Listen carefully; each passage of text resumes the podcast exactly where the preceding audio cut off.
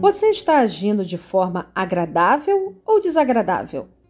Olá, bom dia. Que a paz de Jesus invada os nossos corações nesse instante. Sou Melissa dos Santos e esse é mais um podcast Café com Espiritismo. Hoje vamos falar sobre os modos desagradáveis. Lição 26 do livro Sinal Verde. Ok, é verdade que não temos modos desagradáveis o tempo todo, mas é bom estarmos vigilantes, pois a nossa meta deve ser nunca ter. No podcast passado, falamos sobre o nosso olhar sobre o outro, de como devemos nos portar. Essa lição de hoje é um complemento. Para mantermos a harmonia, temos que refletir sobre os nossos atos. André Luiz, nessa lição, dá um manual do que não devemos fazer para mantermos a paz onde estivermos. Se conseguirmos nos piar nos momentos de pequenos estresses, estaremos fazendo um treinamento para evitar explosões em um período de cólera. E a lista de modos desagradáveis que devemos evitar, sugerida pelo nosso benfeitor, traz os seguintes itens. Manejar portas a pancadas ou pontapés, arrastar móveis com estrondo sem necessidade, censurar os pratos servidos à mesa, sentar-se desgovernadamente, assoar-se ou examinar os resíduos recolhidos no lenço junto dos outros, esquecendo que isso é mais fácil no banheiro mais próximo. Bocejar ruidosamente enquanto alguém está com a palavra. Falar como quem agride, efusões afetivas exageradas em público, interromper a conversação, a conversação alheia. E ainda completa André Luiz nessa lista de situações e coisas que não devemos fazer. Abre aspas.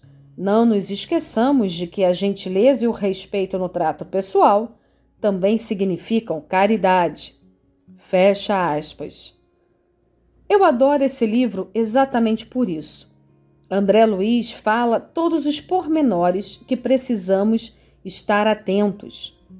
Ele listou situações que às vezes podemos até fazer sem a intenção de ferir ou provocar incômodo em alguém, mas que podem quebrar o equilíbrio ao nosso redor. Às vezes, aquele problema, hoje grande, começou com situações pequenas que nem percebemos. Claro que nos modos desagradáveis há exceção, mas não podemos transformar isso em um hábito. Nos dias de hoje, nos dias de hoje eu acrescentaria o uso de máscara, por exemplo, quando nos vemos doentes ou em respeito a um doente, caso façamos uma visita, e o isolamento necessário em doenças transmissíveis. São atos que parecem pequenos, mas demonstram nosso apreço, preocupação pelo próximo. O próprio André Luiz, no livro Apostilas da Vida, tem um texto que acreditamos complementar nossas reflexões de hoje. Se chama Você e os Outros e diz assim: Amigo, atendamos ao apelo da fraternidade. Abra a própria alma às manifestações generosas para com todos os seres, sem trancar-se na torre de falsas situações à frente do mundo. A pretexto de viver com dignidade, não caminhe indiferente aos passos dos outros.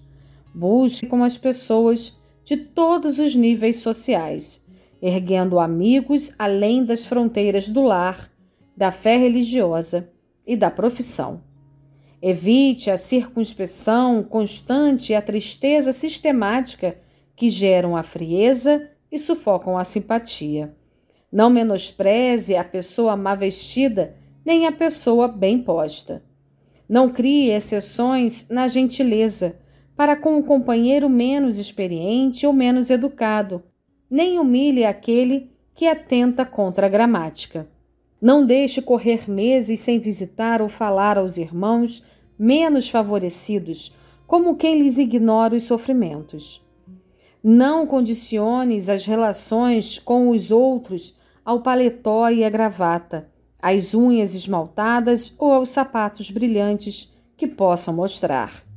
Não escravize a títulos convencionais nem implie as exigências de sua posição em sociedade. Dê atenção a quem lhe peça, sem criar empecilhos. Trave conhecimento com os vizinhos, sem solenidade e sem propósitos de superioridade.